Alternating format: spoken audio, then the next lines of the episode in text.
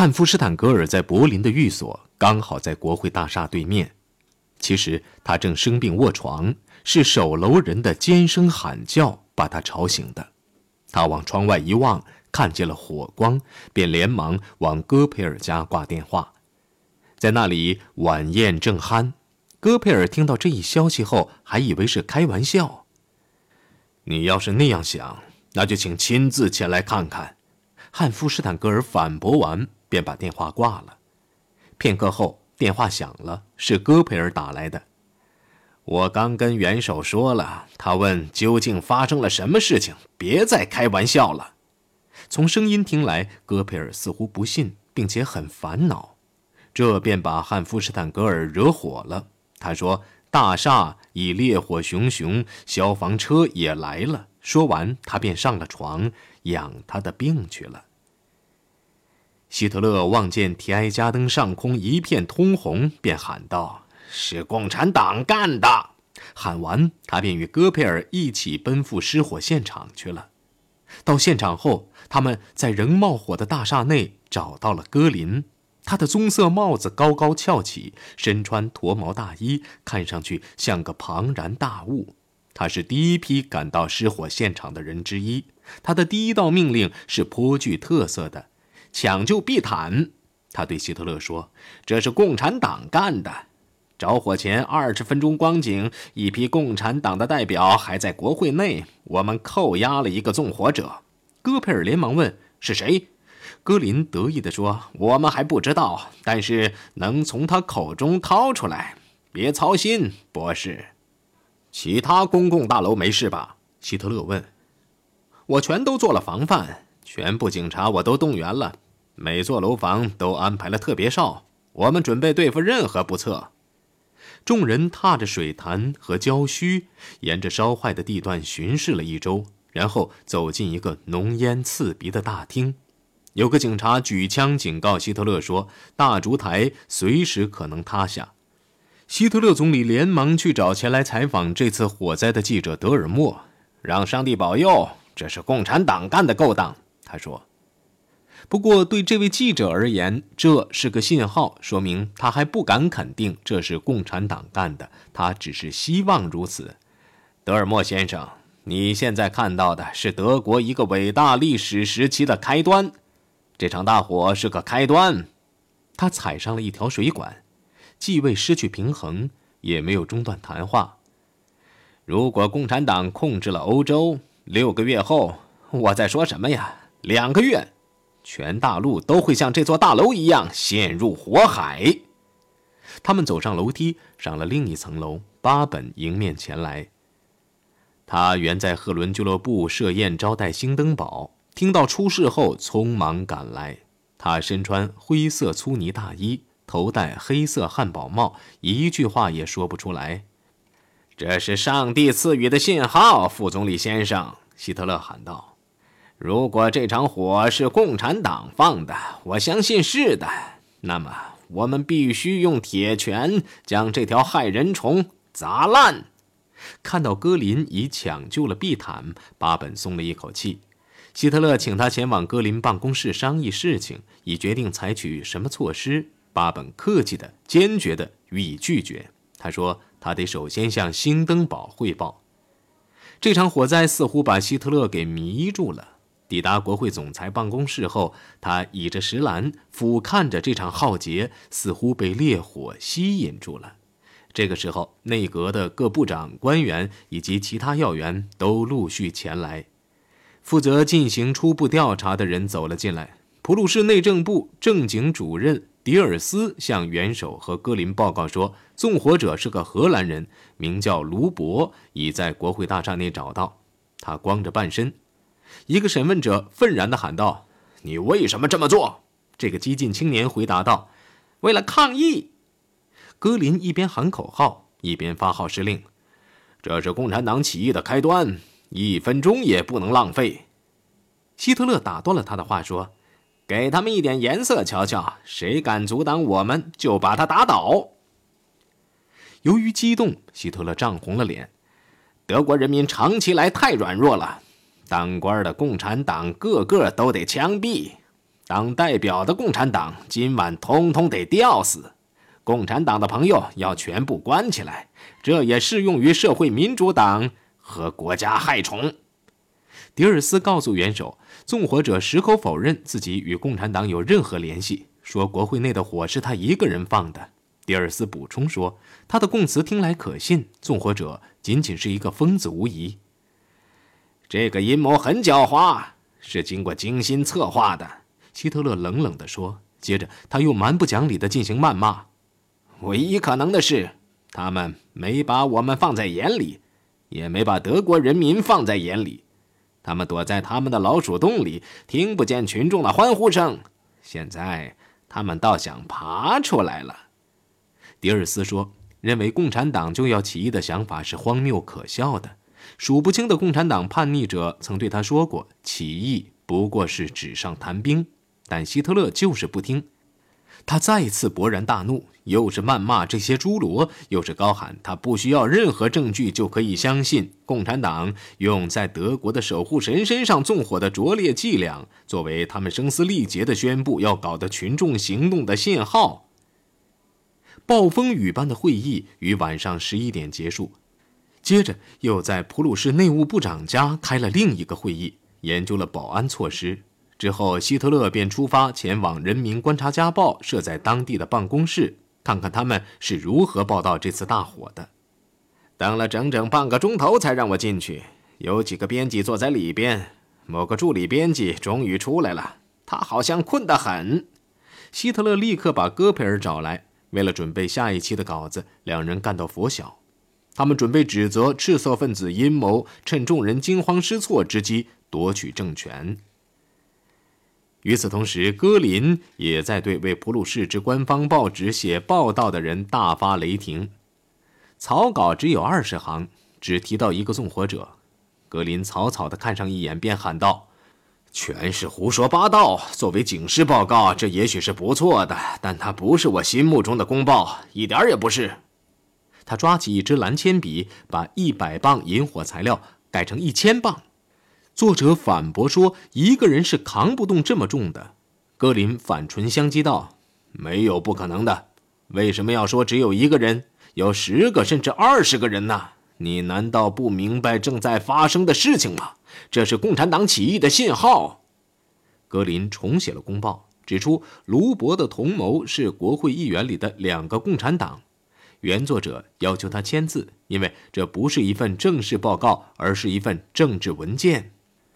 只有你签字，由我交给新闻社，他们才肯接受。格林勉强在上面画了个大大的 G 字。此时，所有警方电台都在呼叫，要抓国会里的共产党议员，以及省议会和市议会里的共产党议员，对共产党官员也要捉拿。所有赤色报纸一律封闭。在那晚事件的刺激下，希特勒的胆子大了，竟把自己最后发的禁令全部抛到九霄云外。第二天快到中午的时候，他公开投身军权的斗争。在内阁会议开始前，希特勒总理按照各内阁部长的级别高低次序，一一向他们致意。之后，他便以独断专横的方式主持会议。他说：“目前的危机迫使我们要毫不留情地与共产党算账。”且不要依靠法律，所以他便建议通过一项保护国家使之不遭洪害的紧急法令，但必须使他听来纯属防御性质的，并且不能太惹人注目。他只能轻描淡写地提一提，这是个特殊措施，目的在于保护德国人民的文献资料。然而，弗兰克将草稿宣读后，人们明显的发现，这道法令已将一个民主社会所能给予人们的权利大部分取消了。首先，他取消了魏玛宪法所赋予的公民自由权、言论自由、出版自由、家庭的神圣不可侵犯、通信和电话谈话秘密、集会结社自由以及私人财产不可侵犯等等。接着，他又授权帝国内政部长可暂时控制那些无力维持秩序的州政府。没有一个部长反对剥夺公民权，唯有巴本提出干预各州的事务将会种下深仇大恨，尤其是在巴伐利亚州。巴本的异议也是一瞬即逝。他同样只做了一点小小修改，有名无实的修改。当晚，希特勒与他一同觐见兴登堡。元首辩解说，为了镇压红色革命，这道法令是有必要制定的。巴本和梅斯纳没有发表意见，总统于是便签字画押，没说什么。于是，国家紧急法便代替了保守派所梦寐以求的军事措施，由内阁掌握在军事专政情形下一般只授给总司令的权利。表面上这些权利并不可怕，因为内阁里占压倒优势的并不是国社党。法令是通过了，但时间的仓促以及感情的强烈，竟使人们谁也搞不清楚取消公民权，而不是像先前的总理一样减少公民权的这个主意究竟是谁出的。这也许不是立志要取得独裁政权的希特勒的卑鄙阴谋，而是历史的偶然性吧。很明显，这次大火已经使希特勒到了歇斯底里的边缘，而他也确实害怕共产革命。肯定的，希特勒的古怪行为以及戈林和其他接近他的人的行为，并不是明智的阴谋家的有计划的行动。希特勒的反应更多的是对其任务的信仰，而不是惊慌。就其而言，这次大火证明了他多年以来对赤色分子和犹太人的说法的正确。后来所采取的旨在镇压一次不存在的叛乱的紧急措施，结果却成了希特勒取得一切权力的道路上的一次跃进。一车又一车的冲锋队和党卫军匆忙宣誓，成了警察的辅助力量，协助他们维护紧急法令的实施。他们突如其来冲进早已掌握的共产党的房间和酒馆，一车车地将他们投进监狱或地下审问室。被正规警察拘留的共产党人和社会民主党就有三千多人。飞机场、码头等地受到了严格监视，火车则在边界上遭到搜查。戈林可以说是出尽了风头。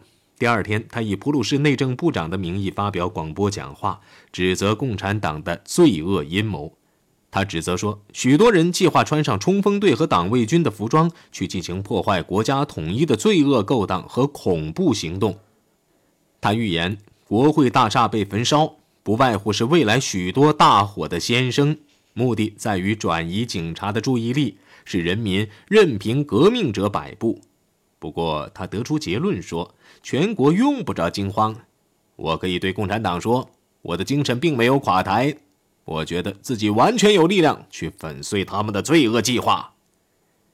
他的解释在德国虽然被广泛的接受，但国外人士却不那么容易受骗。伦敦的新闻记者报写道：“共产党与大火有牵连的说法是愚蠢的。”在外交界和新闻界，一般人也是持这种观点的。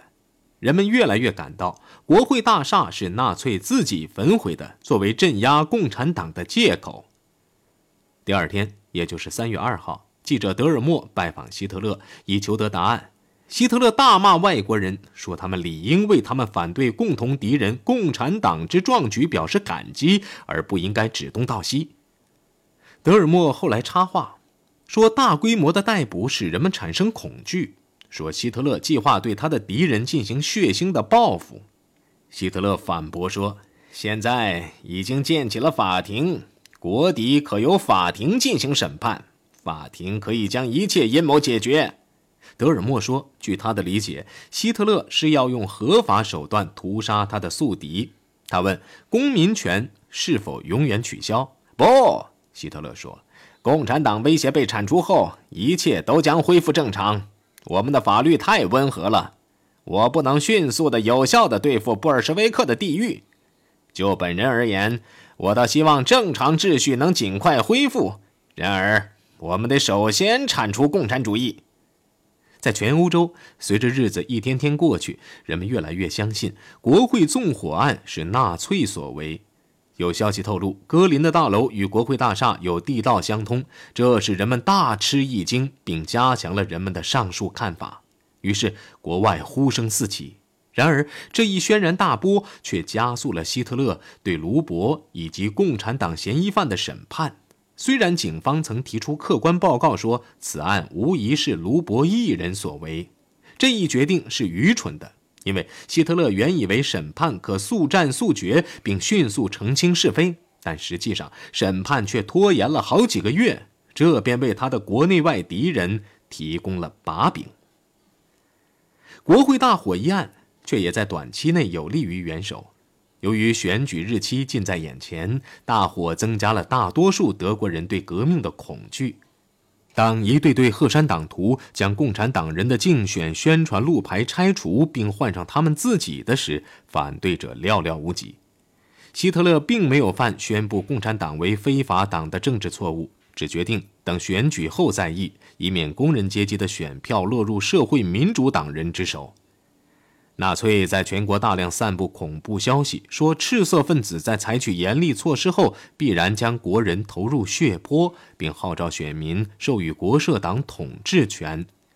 戈林更直言不讳：“同胞们，任何法律上的考虑都无法挫败本人的措施。”三月三号，也就是大选前两天，他在法兰克福对一群听众说：“任何官僚机构都无法挫败本人的措施。”我不为法律而犯愁，我的任务是破坏和消灭。